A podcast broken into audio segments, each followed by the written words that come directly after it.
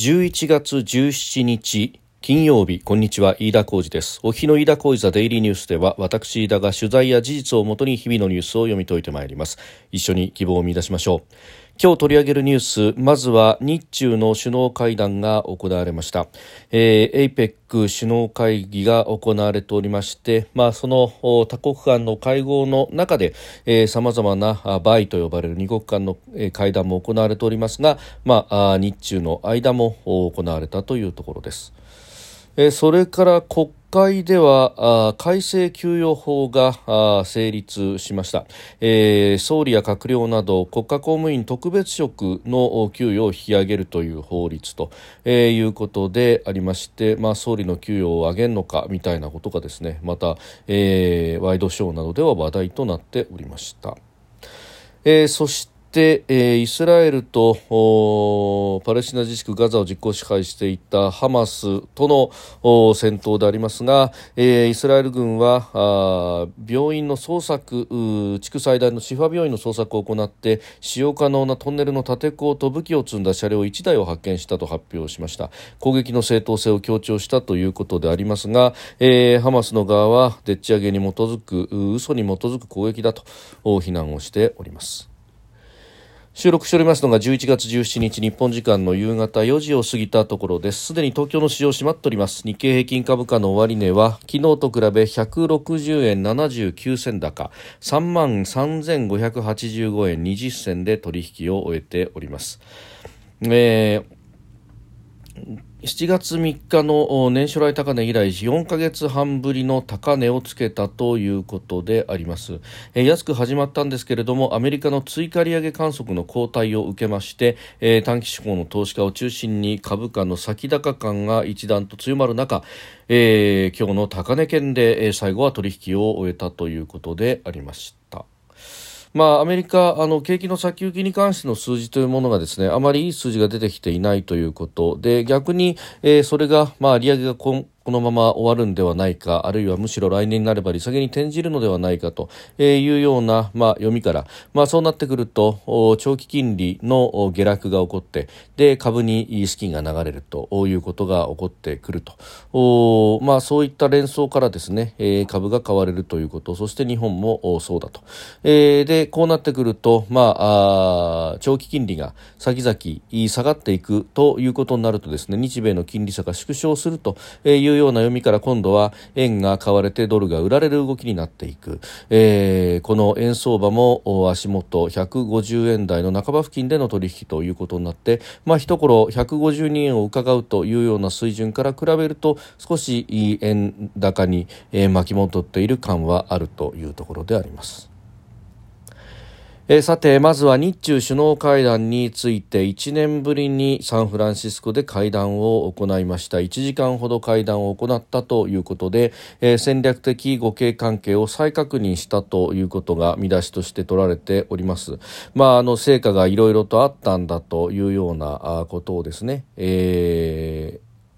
まあ、で出しているというところでありますが、まあ、ただこれそもそも論として言えばですね、えー、前日どころか当日になってもこの会談がどういった形になるのかということが全く決まらなかったと、えー、最後の最後ギリギリまでですね調整中というような文言は出ていたんですけれども、えー、部屋を取ってしっかりと話をするのかあるいは、えー、会議場の、まあ、脇で立ち話程度に終わるのかといういうところ、まあ、立ち話程度ということになるとさほど時間は取れないと、まあ、日本側としては当然、えー、時間を取ってですねしっかり首脳会談を行いたいというところでありましたけれども、まあ、なかなかあそこでですね、えー中国側もゴーサインが出なかったと、えー、先週末には NSC 国家安全保障局の秋葉局長が北京を訪れて最後の詰めを行うと、えー、王毅政治局員兼外相らと会ってですね話をしていたというところなんですけれども、まあ、それでも本決まりまでは至らなかった。まあ、それどころか、えー、中身に関してというところの詰めもですね、まあ、そうなると、えー、どこまでということがありました、まあ、結局ですねこの戦略的互恵関係推進を再確認という、まあ、あかつて、えー、出した打ち出したものに、まあ、戻ると、え、いうことがあ言われたというところで、えー、ありました。まああのー、このぐらいというところではですね、えー、まあ一致できるというところです。でまああのー、日中の間の懸案というものは様々あってですね、まあ、外務省があ出しているこの日中首脳会談の、えー、概要というところでも、えー、3つ目のパラグラフに懸案という形でですね、えー、書いております。でまあそこにはですね、まあ、岸田総理から、まあ、こういったことを言ったんだということの中に、えー、EZ に設置された部位の即時撤去であるとか、えー、あるいは台湾海峡の平和と安定の重要性、えー、法人拘束事案について早期解放を求める、えー、それから、まあ、核汚染水というふうに中国が呼んでいるアルプス処理水について、まあ、科学的根拠に基づいた冷静な対応を改めて強く求めると。いうことを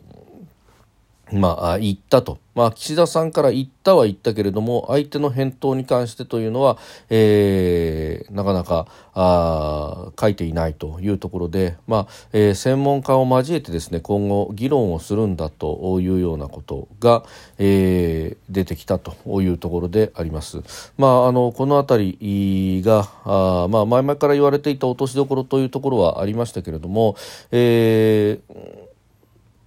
専門家レベルのですね、えー、科学に立脚した議論を行うというようなことをと総理は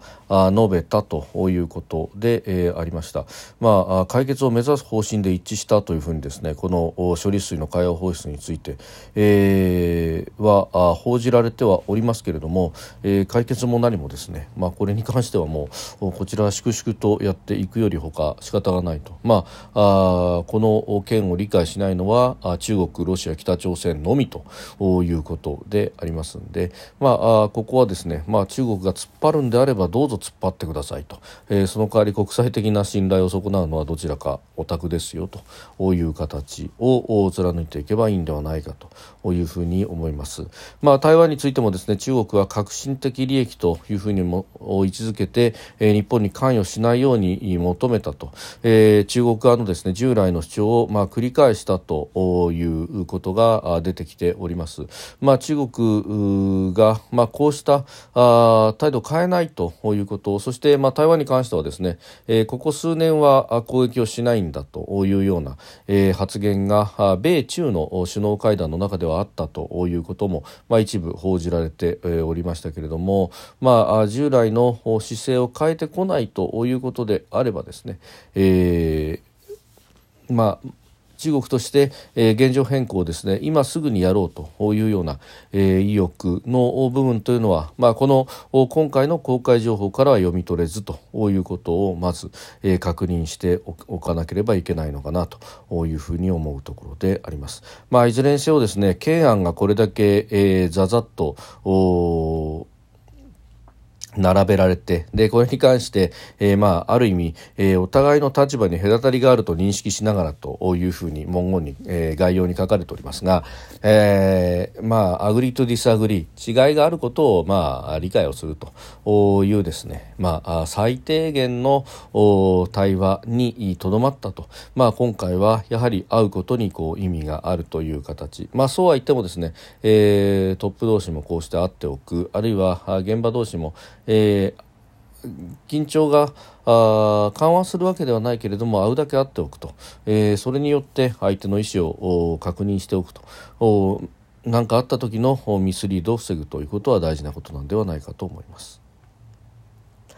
えー、それからですね、えー、岸田総理や閣僚ら国家公務員特別職の給与を引き上げる改正給与法が、えー、17日今日参議院本会議で可決成立をしたということです。まあこれ国家公務員特別職ということでとかくですねこの総理閣僚らというところばかりが取り上げられておりますが、まあ、圧倒的な多数を占めるのは、えー、国家公務員の中でも現場で汗を流している仕事の方々、まあ、中づく自衛隊員の方々ということになります。で、えーこの人たちに対してですね、えー、給与増さらにはボーナスも引き上げるというようなことをですね、えーやるというのは、えー、とても大事なことになるし、えー、むしろあの特に自衛隊員の方々はあその任務のね、えー、重要性と特殊性から、えー、早期定年制度というものが敷かれております。で、まあ、早期定年そのものはですね、まあ、他の各国でもやられていることですが、えー、日本の自衛隊があ本当に唯一大きく違うというのは、えー、諸外国ではですね、まあ、それだけ、えー、過酷な任務にですね、まあ、場合によってはあ命の危険も顧みずという形で、まあ、職務宣誓を日本でもしておりますけれども国にその人生を捧げたという人に対してはですね尊敬とともに、えー、これを、まあ、早期リタイアした場合でも恩給を持って、えー、報いるということをやっております。しかしながらあ日本においてはですねむしろ早期定年があるがゆえに、えーまあ、他の公務員と同じように共済年金というような、まあ、かつてはかつての共済年金、まあ、今は厚生年金と一方され化されましたけれども、まあ、社会保険料として支払っていたあものがですね、えー、定年が早いということ、まあ、あ早いと53ぐらいで、えー、定年を迎えますが、まあ、そこまではあ給料天引きの形で払い込むわけですがそこからですね、まあ、あ再就職をして、えー、そこでまあ、払われるか。あるいは、えー、そのまま退職ということになると、まあ、そこからですね、えー、まあ国民年金のみというような形になって、まあ、年金の支払いというものも、えー、他の業種あるいは一般の公務員と比べると、えー、低い額になってしまうと、まあ、これ制度上そうなってしまうのということなんですね。えー、それはあ一般の公務員と同じシステムの中に乗っかっているからであってそしてなぜ同じシステムに乗っからざるを得ないのかというのは、えー、これはあ憲法の話にまで言ってしまうんですけれども、えー、憲法9条によって、まあ、あ陸海空その他の戦力の保持を認めずと、えー、いうことを言っております。で、まあ、それがゆえにですね、まあ、自衛隊の方々も、えー、これも公務員の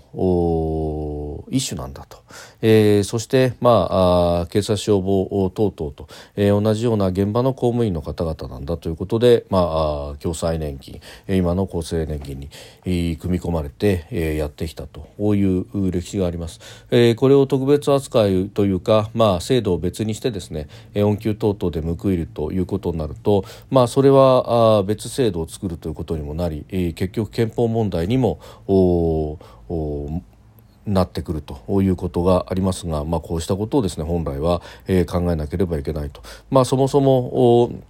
今までそうやって、えー、給料があまり上がってこなかった、えー、自衛隊の方々に対してですね、えー、ようやく報いるというようなあこれは法律だということが考えられると、えー、それにしてはですね、えー、報じ方が少しスピンが効きすぎてはいないかと思います。えー、それからですねイスラエルとパレスチナあハマスの戦闘について、えー、ガザ市にあります地区最大のシファ病院を捜索したということで、えー、使用可能なトンネルの立て坑と武器を積んだ車両1台を発見したということが報じられております。で司令部だということであれば、まあ、車1台と武器このぐらいで収まるのかというようなことも、まあ、これはあの指揮者の方々もですね国際的にも疑問に感じているところのようであります。まあ、本当にこの病院が軍事的に利用されていたのか司令部だったのか、まあ、あこれさらなる証拠を積み重ねないことには、えー、検証がしようがないというところでありますけれどもお、まあ、アメリカなどはですねバイデン大統領も記者会見の中で、えー、独自に証拠があるんだと、えー、独自に、まあ、アメリカとしてインテリジェンスとしてですね証拠を掴んでいるんだとで、えー、公開することはできないけれども自信を持っているんだというようなことも言っておりました。まあ、あのいずれのかのタイミングでですねこれも公開してそして正当性を第三国含めて世に問わないと、えー、今回のこの攻撃というもの、まあ、病院に対してというのの正当性がどこまであるのかというのは、まあ、巨匠責任はイスラエルにまずは一義的にはあると、えー、いうことをまず、えー、ここはあ言っておかないなければいけないと、まあ、どちらに組みするということではなく国際法に照らせばですね本来的には、え、病院を攻撃するといういうことはあってはならないただしその病院というものが、まあ、戦闘行為等々に使われているということになればですね、まあ、これをうん優遇するわけにはいかないというのもまた国際法の、えー、一つの